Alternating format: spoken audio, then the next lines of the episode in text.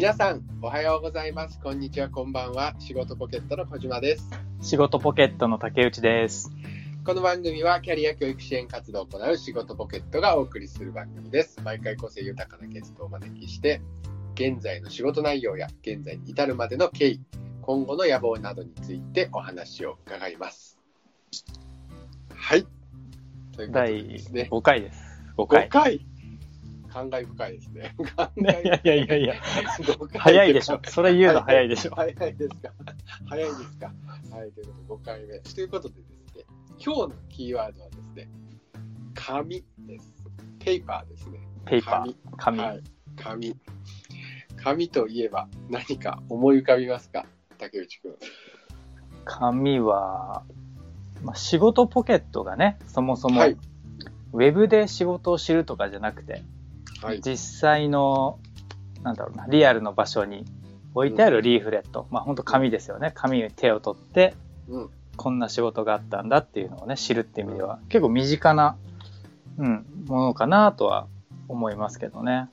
そうですね。紙にこだわってね、仕事ポケットを作ってたっていうことがね、僕らの中ではあるんですけど、これなんで紙にしたかっていう経緯をちょっとうん。聞いてもいいですか？聞いてもいいですか？聞いてもいいんだ自分も知ってるけど。うんまあ、やっぱり、ね、あのー検索エンジンとか Google とかだと、まあ、自分の知ってるキーワードしかね、あ知ってるキーワードでこう掘り下げて、うんもうすでにこう狭まってる状態でいろいろ仕事とか知ると思うんだけど、うん。やっぱりなんかセレンディピティというか、その場に行って初めてこう知る情報とか、うん。なんかそういう体験を提供したいっていう思いがあって、うん。ね、当初作ったかなと思いますけど。はい、うん。そうですね。ありがとうございます。ということでね、仕事ポケットは非常に紙に、えー、とまつわっているというか、紙にこだわっているというか、うんまあ、手に取るというね、体験にもね、こだわってますね。うんまあ、今日の、ね、ゲストも、うんにもあの、実はその仕事ポケットのそのポケット側のはい。デザインをちょっとお願いしてはい、作ってもらったっていう経緯もあって、今日ぜひお話、うんはい。お話聞きたいなと思いまして、はい。うん、ではね、早速おはい。呼びしましょうか。はい、ではね、えーゲストをお呼びしたいと思います。本日のゲスト、パッケージデザイナー、ペーパープロダクトデザイナーの工藤洋介さんです。こんにちは。あ、おはようございます。こんにちは。こんばんは。工藤です。なんか前回のゲストからね、それやってくれる人が、大丈夫ですよ。そんな気遣わないでいただいて。はい、ありがとうございます。気を使っていただきまして。今日使っていただいて、はい、かなりね、お久しぶりになってしまったんですけど、お久しぶりにこういったラジオという形で、大変ね、嬉しく、楽しみにしておりました。本当でも2、3年とか、その、もっとですかね、そはいのぐらいそうですね。前ですよね。実は全然会ってないんですよね。うん、でもなんかやっぱ SNS とかでよくお見かけするんで、うん、そんなに遠い感じはしないけど、でもお久しぶりですいや、ね。本当、ありがとうございます。嬉しいです。ははいよろしくお願いします。はい、いろいろね、お話を聞いていきたいと思います。はい、はい。はい、ではですね、まずゲストのプロフィールですね、工藤さんの経歴を、えー紹介させていただきたいと思います。はい、では美術大学卒業後、パッケージメーカーに就職。2007年よりフリーランスデザイナーとして活動を開始。紙の工作所、新規研究所、インクでジェットジェットジェット2、PPP ペーパープロダクトプロトタイプス、西荻ペーパートライなど、紙に関わるプロジェクトに参加。会社員とフリーランスの二足のわらじで現在に至る二児の父ということでご紹介をさせていただきました。はい、結構ねこう聞き慣れない、えーなんかイベントもねあったりとか、うんまあ、実際ね僕らも参加したことがある紙のねイベントだって紙にねまつわるイベントとかもね参加されているということで、えーそういったところもねお話を聞いてうん、後でぜひその辺も聞きたいですね。うんはい、はい思っております。まず、はじめになんですけれども、えっと、現在のお仕事内容についてお教えいただいてもよろしいでしょうか？はい。はい。えっと、まあ、ちょっと肩書きにも、えー書いてうん。あるんですけど、まあ、紙の構造デザインっていうちょっと、はい。あのなんだろうなっていう不思議なうん。あのうん。肩書きなんですけれどもこれって、えっとすごく、えっと、分かりやすい言い方すると箱の設計図を書いたりするようなことをうん。すごく、えっと、たくさんやるメインにやってるお仕事です。で、えっと、分かりやすく言うとパッケージデザイナーなんですけれども、うん。あのデザイナーっていうとこうグラフィックデザインみたいな箱の表面のうん。あの絵を作ってるような人っていうイメージがすごく強いんですけど僕はどっちかっていうと、この箱の展開図を描いたりとかそっちの方が、まあ、得意というかメインのお仕事でそれを僕はパッケージエンジニアと呼んでいます。あのケージエンジニア。はい。個人的に勝手につけた名前なんですけど、あ のシステムエンジニアとかってあるじゃないですか。はい。うんうんでパッケージエンジニアっていうのも実はちゃんと世の中にあってでもそういう名前で仕事が認知されていないっていうだけなので うんあの初めて確かに聞きますね。はいうん初めてそうで聞きました。すよねなのであの僕はそのパッケージエンジニアっていうのを割と,、えっと最近は使い始めましたね。なのうで何デザイナーですかって言われると、まあ、デザイナーっていうよりエンジニアです。パッケージエンジニアっていう職種がありますみたいな話なんですよね。なるほど、なるほど。はい。なるほど。ややはり構造っていうと、やっぱそういう方がイメージしっくりくる感じなんですかね、ご自身で。うん。エンジニアの方がね。ですね、うん。はい。あのなんて言うんだろう。形を実際に具体的にこう作っていくっていう仕事を、まあ、僕はエンジニア的だなと思って呼んでますね。ななんか割とデザイナー世の中でデザイナーっていうとこういうものが欲しいっていうイメージを描いてうん、それを作れるあの業者さんに頼むとか、うん。なんか実際に印刷できるようにするには印刷屋さんに調整してもらって頼むみたいなことが多いんですけど、うんうん。うん。はい。まあ、その自分でイメージを描くデザインの部分も実際にこう作って形にしていく部分も両方できるっていうのが僕のまあ強みというかうん楽しみうん仕事の仕方ですね。なるほど。な。ありがとうございます。これはなんかこのお仕事のまあ方法というか手順というかがちょっとはい気になったんですけれども、はいこう例えばクライアントからこうはいはい。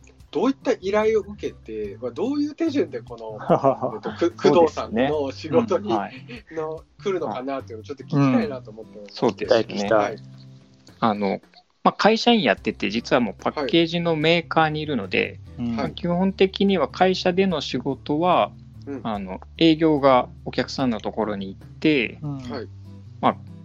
食品だったりとか、まあうん家電だったりとかそういうものを借りてきてこれに合う箱を作ってくださいっていう感。じでこう依頼が来て設計をするっていうのが。一番メインの仕事の仕方なんですよね。で、まあ、そこで、はい。えっと、サンプルというか、まあ、仮の設計をして箱をうん。切って作うん。って、お客さんのとこでこんな入り具合でどうですかっていうのを見てもらうっていうのが、まあ、僕の仕事ですね。うん。いやー、面白そう。面白そう。その時に素材とかもこう、はい工藤さんが選ぶんですか？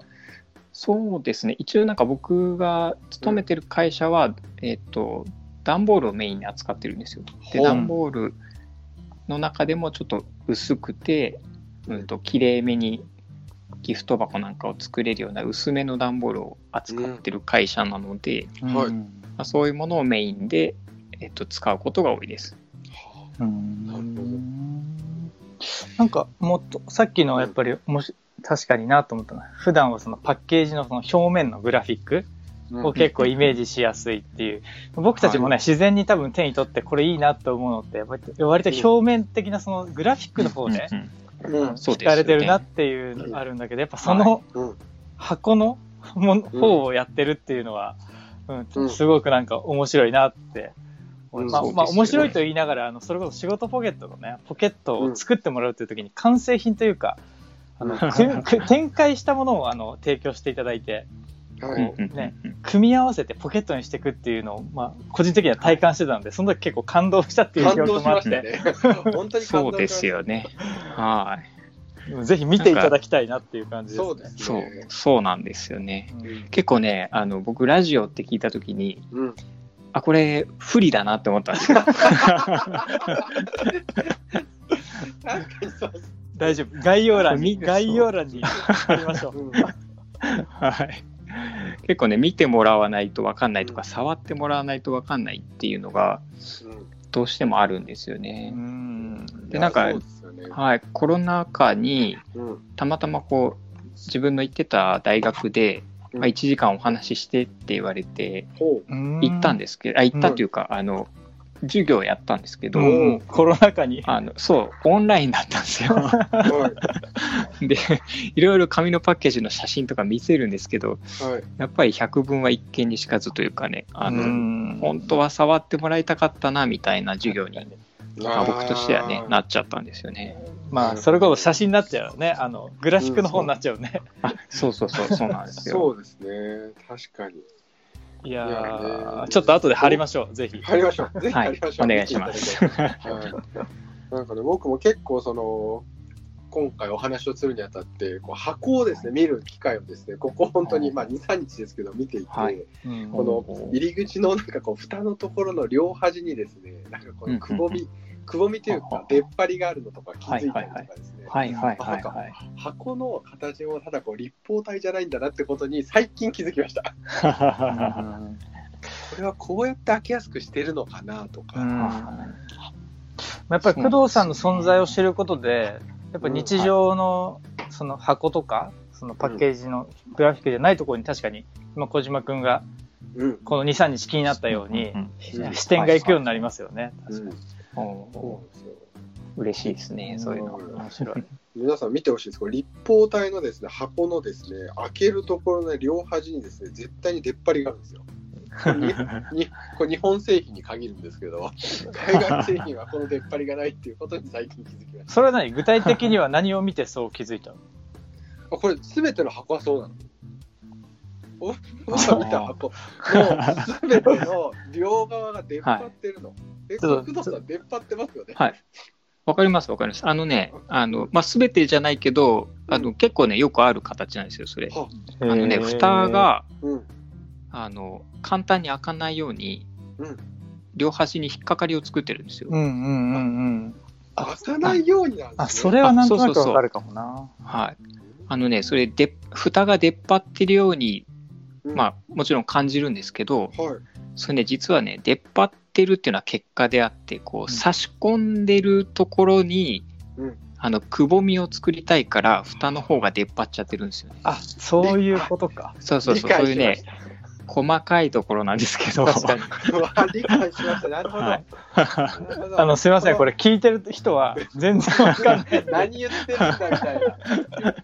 そうですよね。はいわかりました。内蓋に引っかかるようになってるんですね。そうそうそう、そうなんです、そうなんであすー。なるほど。ははいいや見てみたい。後で見てみますよ。はい。い。はい。これ結構竹内くんね、いろんな箱、まあ僕は見た感じ、箱はすべてそうだったんですけど、そうじゃないのもあるのか。はい、ということで、僕も視点が変わったので、皆さんもですね、箱とかですね、見ていただくとまた面白いのかなっていうのは思います。確かに。なんか、逆に国土さんから見てお、おすすめの面白い箱とかってありますね。これよくできてるな、でもいいね、確かに。そうそうそうそれちょっと聞いてみたいですよ。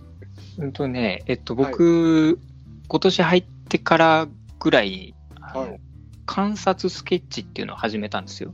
観察スケッチ。観察スケッチって、あの、まあ、いろんなものを見て、絵に描いて、絵に描くことで、こう、理解して、うんえっと、それを誰かに分かりやすく伝えるように、こう、うん書くんですけど、うんうんはい。それね、もともとはプロダクトデザインを、あの、プロダクトデザイナーの方がこう始めたりとかして、うん広まってった、あの、手法なんですけど、僕ははいそれをパッケージに特化して、うんパッケージの箱をうん。こう分解とかして展開図とか書いて、はい。あ、これは印刷はこうだなとかいろいろ観察して、はい。あの、ツイッターに載せてるんですけど、へえその中ではい。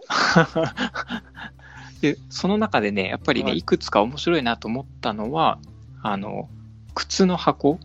靴あの、はい。スニーカーとか買うと箱に入ってくるじゃないですか。はいはいはい。うんで、あれって割とこう、こだわりがあって、うん。なんかもっと簡単な箱でも良さそうなのに、すごいね、あの、組み立て方がこう複雑だったりとか、うん。なんか見た目をすごい気にしてたりとか、はい。でもすごいたくさん作るからこうん。うコストは落とさなきゃいけないとか、うん。意外にねいろんな面白いポイントがあって確かに確かに、要素が。ああ、なんかさい確かに最近ナイキの靴とか買うともう引き出しみたいな箱になってるやつとか、はいはいはい、うん、上で上の箱を開けるっていうよりは引く引いて出すっていうのとかも、ははあったなとか。ありますねありますね。えとかねあとお菓子の箱とかもあうん。の僕分解するんですけど、ツイッターあのちょっとフォローしないとなこれ。あフォローしてあげてください。箱箱マニアですね。はい。あこんなところにこんな気遣いしてるんだみたいなところがねお菓子の箱とかって特にこあのたくさん作る量産する箱ってうん。すごくそのエンジニアリングが行き届いててもうお研究され尽くしてるんですよ。なのでえあの分解してみるとすごく面白いのでー。ぜひおすすめです。なるほど。ああじゃあ結構お菓子業界はこう箱界の中では結構最先端というか、最先端です。箱本当はい。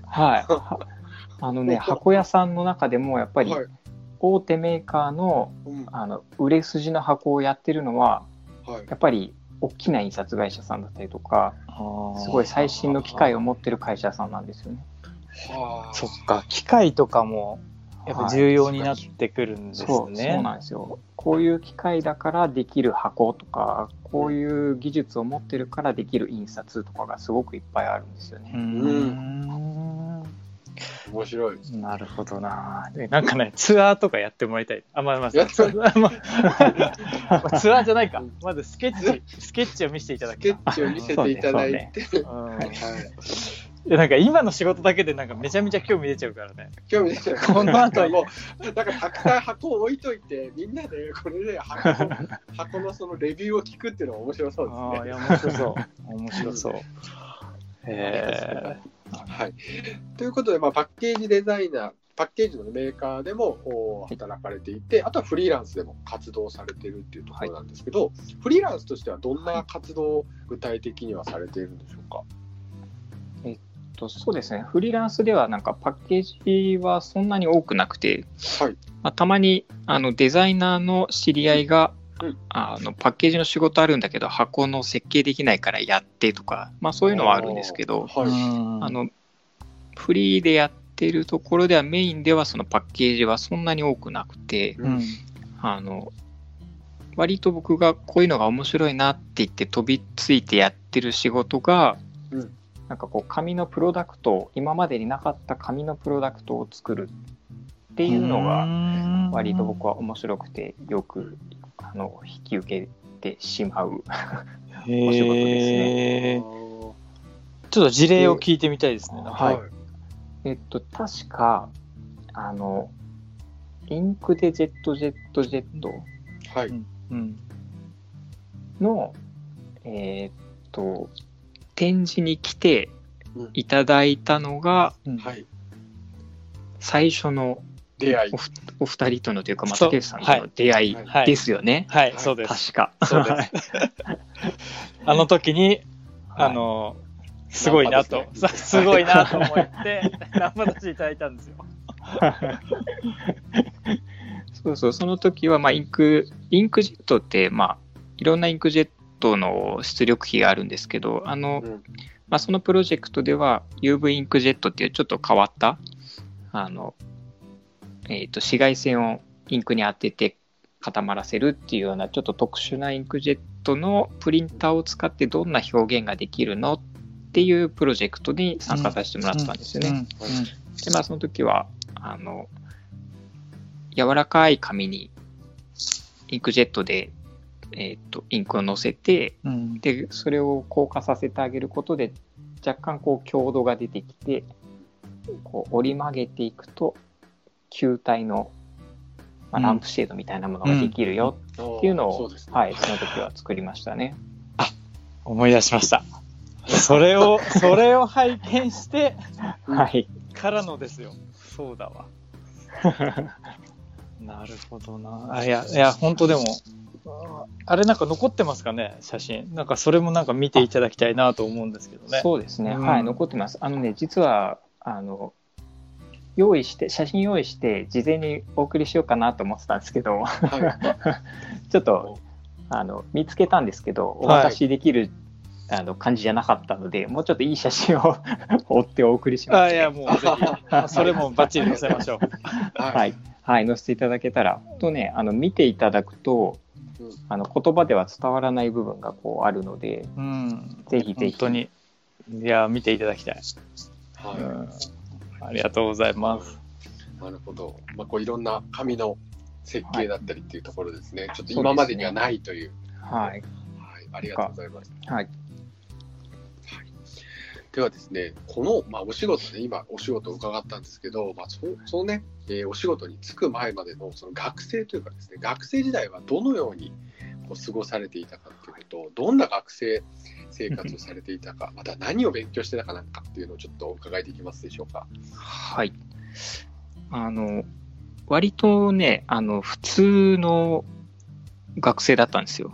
あ普通のっていうか、あの、高校ははい。都立高校の普通科、ではいバスケ部だったんですよ。はい。おーバスケ。はい。で、すごい、こう、可も不可もない感じの学生生活を送ってて、はい。まあ、そこから、おなんかやらおやりたいな、やろうって思って美術大学に進んだんですけど、うんはい。割とね、あの、大学時代もすごい普通で、うん 普通がずずっと普通が続いてますね。あの、結構、仕事ポケットを聞かせていただいたときに、このラジオ聞かせていただいたときに、みんなすごい、いや、なんか、キラキラ輝いて見えたんですよね。あのね、僕すごい割と普通なタイプで、結構こう周りに合わせて、あの、そつなくやっちゃうタイプだったので、はい。学生の時も、意外にね、こう目立たず、あの、落ちこぼれず、うん。すんなり行ったんですけど、でもやっぱり美術大学って結構ね、みんな、あの、モチベーション高い人ばっかりなんで、はい。うんだんだんね、4年生ぐらいになってくる、3年生、4年生ぐらいになってくると、あのね、普通の人がね、落ちこぼれていっちゃうんですよ。でねなんとか、なんとかこうギリギリ卒業制作って、まあ、うんあの4年生の1年間であの作品を作るんですけど、はもうギリギリ低空飛行であの卒業させてもらったっていう感じです。い。へえ。はいそのね、その時は具体的にこうな何を卒業制作で作られたんですか？その時もね、あの、なんだろう、基本的にはパッケージをやりたいなっていうのは実は学生の時から思ってたので、あの、段ボール使ったりとかいろいろしてたんですけど、もうちょっとこう、深く掘り下げていって、人間がどういうふうにものを知覚してるかというか、こう、受け取ってるか、まあ、手触りだったり、視覚だったり、聴覚だったり、そういうところからどうやって情報を得て、ものをものとして認識してるんだろうみたいなのを、こう、作品として掘り下げていったんですよ。だから、全然意味わかんないと思うんですけど。いやいやいや、いや、むしろ好物になってきました、より。そういうの本当好きです。竹内竹内君好きですね。そんな感じ好きですね。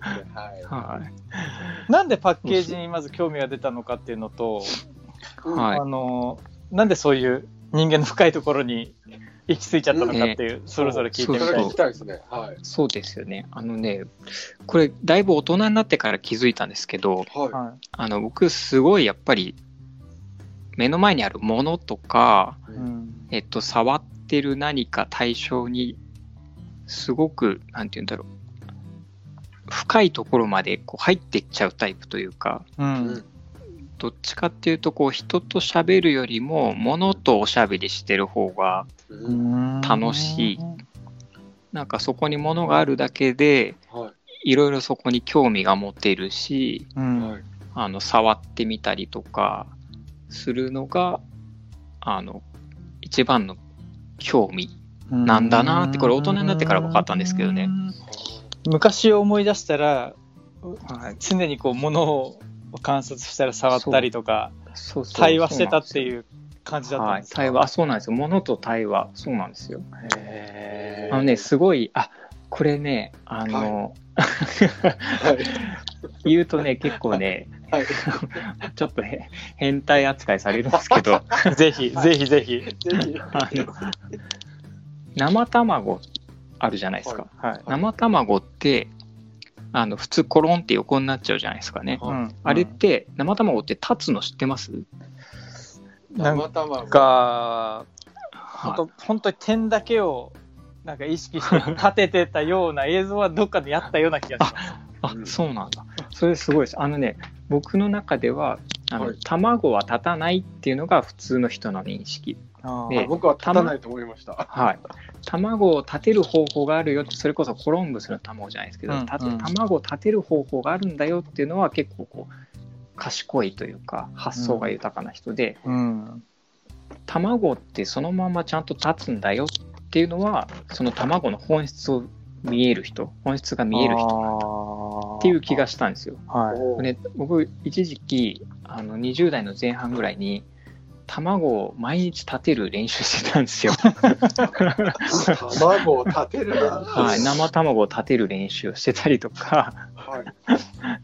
あとね中学校の時にゴルフボール家に、まあ、父親がゴルフやっててゴルフボールをこうなんだろう机の上に重ねていくんですよ。おうおーゴルフボールってあれポコポコあのへこみがあるじゃないですか。はい。なんか小さいクレーターみたいなイメあージ。そうですそうです。あのクレーター同士をきれいにこう合わせるときれいに乗っかるんですよ。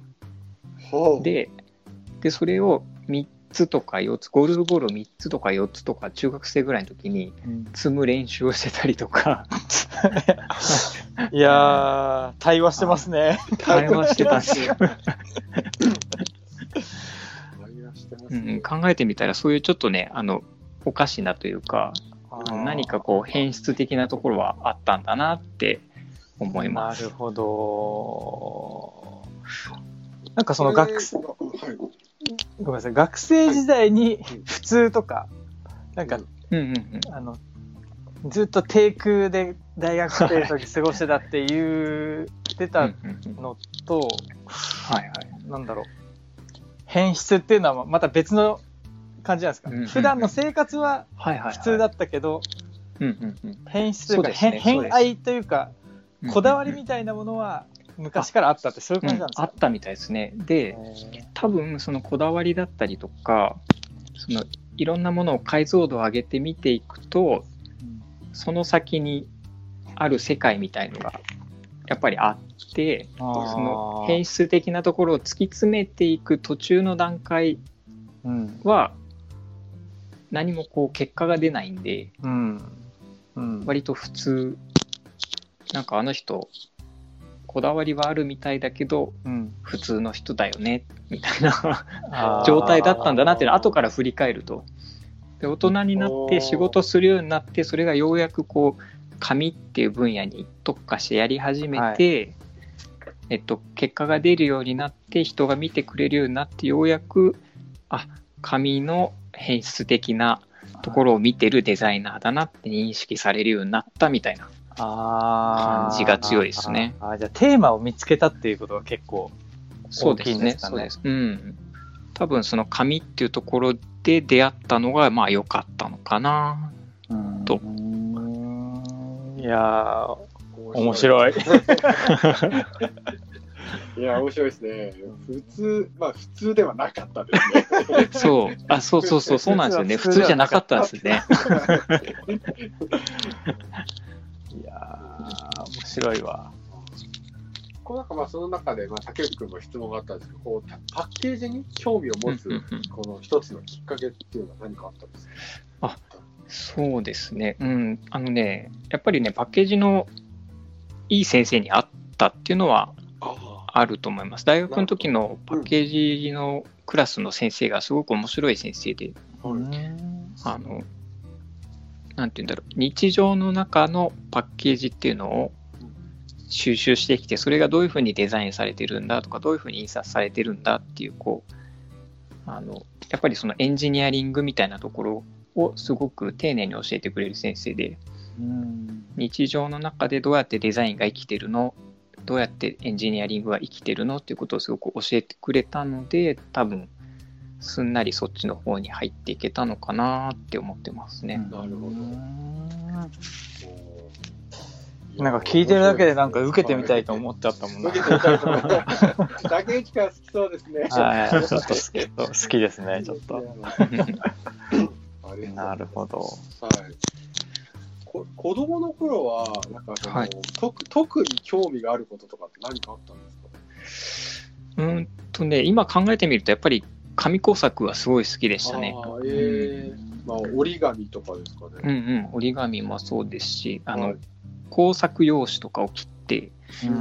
なんかロボット作ったり飛行機作ったりとかうん。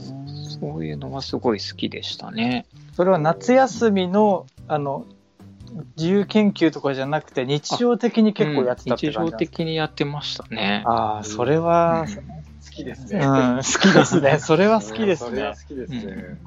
えはい。まあ、そんなね、学生時代を過ごされて、で、社会人としての最初のキャリアうんっていうのは、まあ、どういったものになりますかパッケージメーカーにそのはい。まあ、そうパッケージメーカー、はまあえっと、パッケージメーカーっていうと、はい。イメージ湧きにくいと思うんですけど、うん。えっとまあ、パッケージデザインのあのデザインをやる方ではなくて、はい。えっとそのパッケージを実際に作る工場を持ってたりとか印刷をするはい。印刷所を持ってたりとかってするのが、まあ、パッケージメーカーって一般的に呼ばれるんですけど、うん。まあ、そういう、えっと、印刷加工とか、うん。えっと、設計とかも含めていろんな部署があってパッケージが全部作れるよっていうパッケージメーカーに僕は新卒で大学を出て入ってはい実は一度もあのそこから出ずに今に至るという。はいしいやいいやーすごい、すごいですね。素晴らしい。そう珍しいですよね。あのうんデザイナーの友達とかで新卒で入った会社に今もいるってもう周りにほとんどいないんですよねやっぱりね。うん確かに、確かにそうかもしれない。まあ、たまたまあの仕事そのやってる仕事と自分の興味がうまいことあったっていうのはうん。うんあるとは思うんですけどね。うん。まあ、今聞いてる限りもそうですね。う癖を癖を持ってた。うん。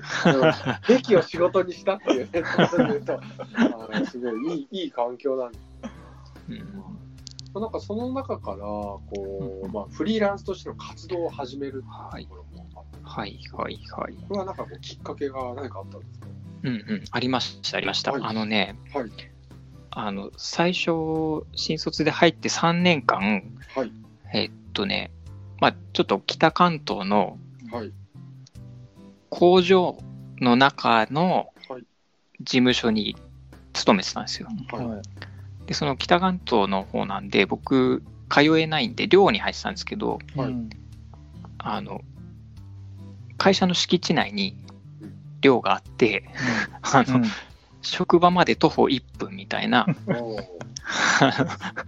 ドアトゥードアで1分みたいなところにいいですね。3年間はい缶詰にされいて、やー閉じた世界ですねあなかなかーそっかそっか。まあちょっとね、気晴らしがないですね。近すぎますね。はいでね、やっぱりあの息苦しくなってきて、うんあの、なんか自分の作りたいものを作ろうと思って、まあ、2年目か3年目ぐらいにちょこちょこ作り始めたんですよ。はい。で、大丈夫ですよ。救急車来ても大丈夫ですよ。醍醐味なんでね。大丈夫です 醍醐味なんで大丈夫ですよ。はいそうそう。うんで、えっと、結構息苦しくなって、2、3年目に自分でこんなもの作りたいなっていう、まあ、紙の立体の動物を作ったりとかしてたんですね。でもそれ、あの、行くあてもなくて、オリジナルで作ってたんですけど、ずっといろんな動物を溜め込んでて、うんあの、ふとある時にうん、えっと、紙の工作所っていう、はい。うんまあ、プロジェクトというか、ブランドをやられてる会社さんで、はいはい。紙物のプロダクトを作って売っていくっていう、まあ、えプロジェクトをやってる会社さんと出会ったというか、まあ、僕が飛び込んでいってこんなものを作ってるんですけど、製品化一緒にできませんかって言ってでようやくそこで初めてじゃあ作ってみようお仕事にしてみようってなったのが、まあ、社会人3年目か4年目ぐらい。へー。でそこから、まあ、ちょっとずつちょっとずつ外の世界に出ていけるようになって、フリーランスの活動も同時にできるようになったっていうのがきっかけですね。えー、まあ自分で外に 売り込みも含めて出てったんですね。そうそうそう、そうです。うんえーえーこれちょっと今見させていただいてるんですけど、海の白黒動物、陸の白黒動物。おお、そうです。ああ、これは、うちの娘喜びそうですね。ああ、これは可愛いですね。ありがとうございます。あのね、それ最初、うんあの、白黒の動物を作って、はい。えっと、まあ、5種類か6種類ぐらいの、うんまあうんえっと、動物作って、はいどこにも行くあてがなくてうん友達に会ったりとかするたんびにこんなん作ったんだよって見せてたんですよはい。はい。そうするとこれはもうちょっとこうした方がいいとかこれはもっとこうだとか、うんこういう売り方をしたら絶対売れるとかいろいろ言ってくれる人がいてはい。あのあこれは反応いろいろあのいよしあしあるけどすごくいろんな反応があったんで、うんはいうん。なんかパワーを持ってるというかエネルギーを持った作品になってそうだなっていうなんかうっすら予感があってあそういうのもあってそれを持ってこう飛び込んでいったみたいな。だから本当にその白黒動物っていう名前で、うん。まあ、動物のペーパークラフトみたいのを作ったのが、本当に僕のフリーランスというか、まあう、ん。作家的なうん。活動の原点だったなと思いますね。このね、1枚の、まあ、このこう正方形のですね、紙、まあ、ちょっと厚紙に、うん。えーもうこう切り抜けるような型があって、それをこう切り取って、こう立体の動物を作るというね、うん。ものですね。うん。見ててね、これ楽しいなと思いました。これ、まあ、これも概要欄に。概要欄にまあね見ながら僕伝えられないんだよね。のはい僕の拙い説明なんで、あーでも可愛い。可愛いね、これ。可愛いですうよありがとうございますフォーカスしたのすごいな、なんかいいなと思って。ああ、ありがとうございます。僕はちょっとパンダが好きかな。僕はペンギンが、ペンギンが好きですね。では伝えましょう。うん。はい、これは伝えていただいて。まあ、実際にその、まあ、紙の工作所さんで、その販売というか、まあ、プロジェクトをスタートしたときに、こうなんかこう、周りのリアクションというか、なんかこう、周りのリアクションと、あと自分自身のこうなんか心境の変化みたいなのは何かあったりしましたか、うん。とやっぱり自分が作ったオリジナルのものがうん。世の中に出るっていうのはすごく嬉しかったですよね。うんまだ20代の半ばか後半になるかぐらいだったんではい。あのそれをじゃあ生かして世の中にこういうものを次々作っていこうみたいなビジョンは全くなくて、まあ、とにかく嬉しかったみたいな、うん。それだけだったんですね最初はやっぱり。であのおかんがその、うん。売ってるお店に行ってくれたとか。ああー 泣けるな。が いやなんかでもねやっぱ恥ずかしいデザイナーってちょっとこう気取っていたいのにーおかん行っちゃったんだっつって ちょっと気恥ずかしい思いしたりとか 買ってきたわよって。あそうそうそうそうそうなんですいやー、でもいいな。聞いててなんかね、嬉しくなる。その行動力もね、すごいですようね。ん、いや、本当自分でね、だ今、現状打破しようとしてるって動きも、うん。ありがとうございます。ありがとうございます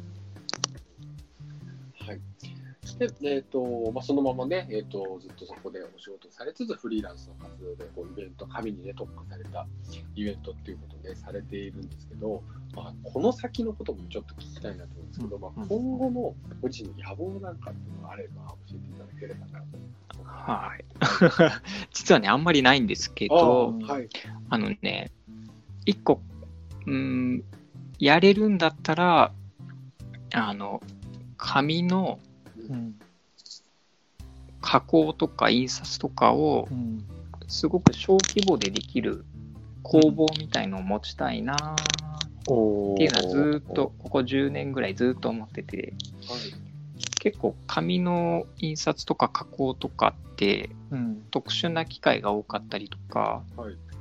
えっとなんだろう印刷屋さんとか加工屋さんに頼んでも、まあ、最低ロットがあのうん。500からですよとうか言われちゃうことが結構あるんですよ。はいなのであのもう少しこう小規模なものが作れる紙の工房みたいなもの。うん。普通の印刷とか普通の加工よりも少しこだわっていいものを少量作れる工房うん。をいつかやりたいなぐらいな。でもななんかあの作品を見てうん。そういうビジョンをうん持っていることが人に伝わったらうん。うん。うん。なんかニーズもあると思うんですよね結構今。あのうん。小さいロットでなんかこだわってやりたいっていう個人も増えてるんで。あると思います。なんかね実現できそうなこう感じしますねなんか。そう。はうんなんかやっぱそのベースとかストアーズとか個人でね、うんこうアクセサリーだったり何か自分の作ったものを、クラフトでね販売してる方がこう今パッケージにかなりこだわってるっていうのをはいはいはいはい。やっぱはい。僕は聞いていてでうんなんかその逆にですねパッケージを作っパッケージを作ってベース上ストアーズ上で売っててそれが売れてるっていう人もいたりですね、うんそういうのがあるのでやっぱ需要は僕もあるんじゃないかなと。うんうんうん。そうかも。いいネタをもらいましたね。ありがとうございます。あとこれななんか毎回のゲストにちょっとはい。お話ししてるんですけど僕も今うんはい。ちょっとある美大のプログラムに参加してまして、はい。はい。まあ、そこでの課題として今構想しているなんかプロダクトがあるんですけどはい。なんかそのパッケージもちょっとあの体験の一つなんでちょっとこだわりたいなってあのちょうどメメンバーと話してたんですよ。はいそこももしあれだったらアイディアをいただきたりとか、あぜひぜひ。ぜひお願いします。はい。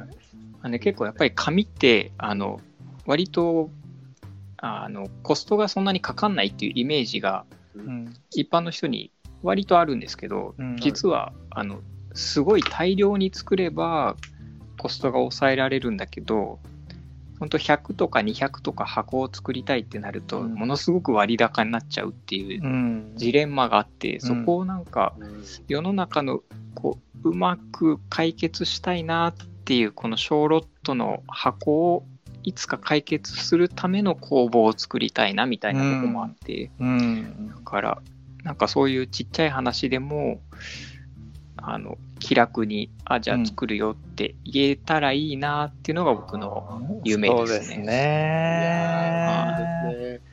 やっぱりね、本当に紙の加工はやっぱり結構、部数を、部数、まあちょっとある程度あっても、ちょっとやっぱ加工にはお金がね、うんかかったりしますよね。折る折るとか、うんうん一部を切るとか、うん。結構やっぱコストがかかる経験を僕はしましたね、最う近。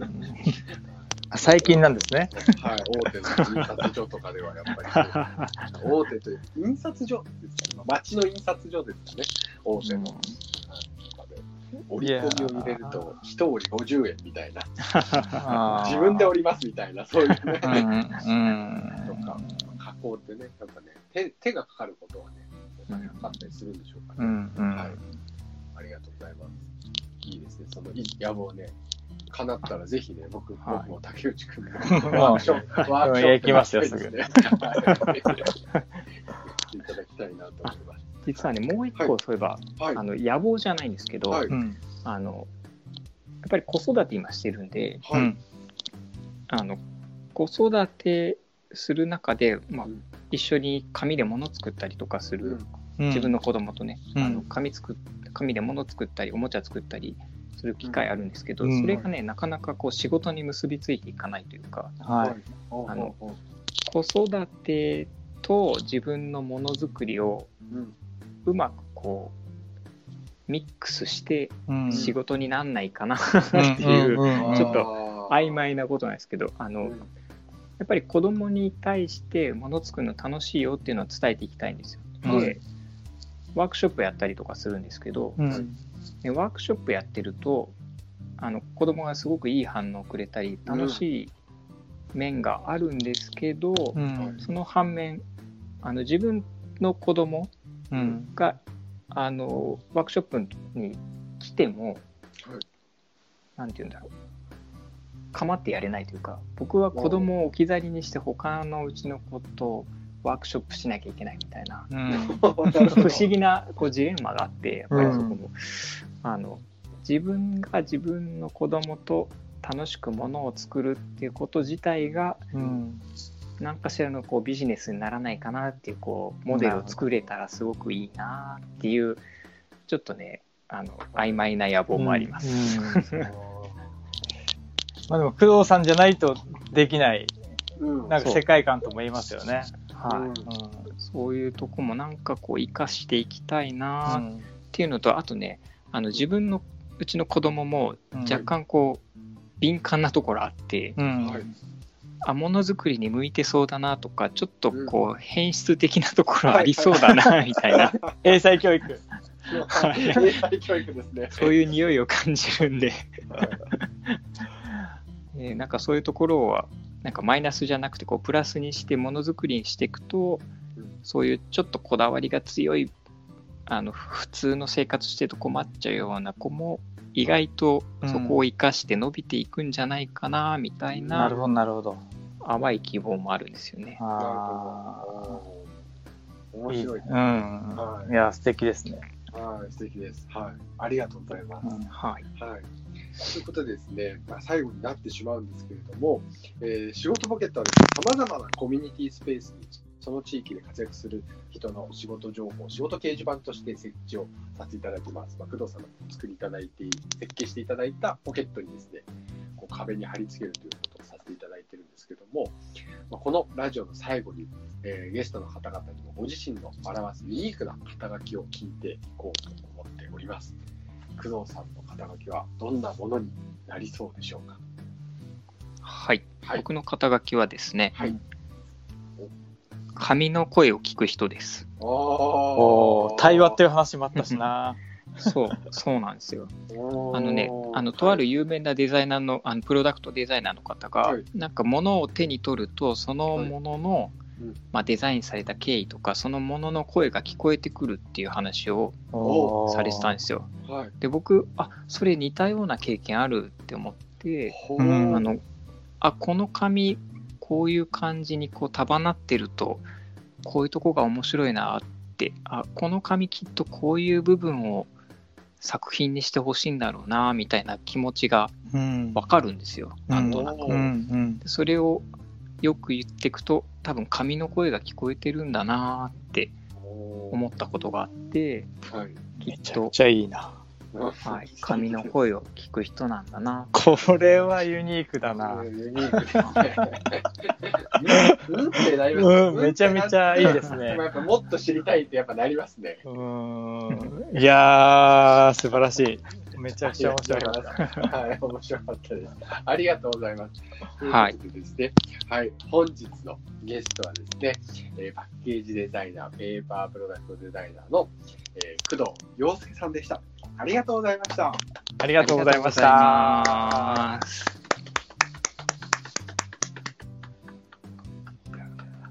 いや通じゃなかったですね。いやー普通じゃなかったですね。まあ、普通っていうことをおっしゃってたけど、まあ、自分でね、普通じゃないところに気づき始めて、うん。まあ、素敵なね、最後、肩書きも作っていただいたというかね、うん。お聞かせいただいて、すごい面白かったなと思います。僕たちもね、何かの声を聞ける人になりたいですよ聞けるね。人になりたいですね。これは、いや、面白かったな。面白かった。でもなんか本当野望を応援したいなと思っうん。たし、なんかね、僕たちもなんかこれ作りたいって思うものを、やっぱりロットの問題でなかなか実現すること難しいものあるじゃないですか。そうですね。まあ、そもそもやっぱポケ,、ポケットをね、作るっていうところから僕はね、やっぱ結構うん。大変でしたからね。いや、本当さんに出会う前までは、やっぱロットの問題、加工の問題、うん素材の問題っていう、いろんな壁がね、ありましたよね。うんうんなんかね、今日お話聞いてて、その仕事ポケットのね、うんリーフレット自体も、なんか、工藤さんとに声を聞いてもらったら、うんまた違うね、リーフレットもでできるのかなって、結構ワクワクして聞いちゃいましたよ。ああ確かにそうですね。うん。いや、面白かったな。はい、面白かったですね。まあね、本日のゲストの工藤さんのですね、えーっと、今日お話にありましたですね、えー白黒動物だったりですね、あとし実際のね、仕事ポケットとか、えーまあ、あとですね、ツイッターの方もね、ご紹介されておりましたので、それもですね、概要欄にですね、貼り付けさせていただければなと思っております。あと、仕事ポケットのラジオの今後の配信、えーだったり、お知らせはですね、えーインスタグラム、ツイッターにえー記載しておきますので、そちらもご覧いただければなと思います。はい。はい。それでは皆さんご清聴ありがとうございます。仕事ポケットの小島と。竹内でした。はい。ありがとうございます。さようなら。さよなら。はい。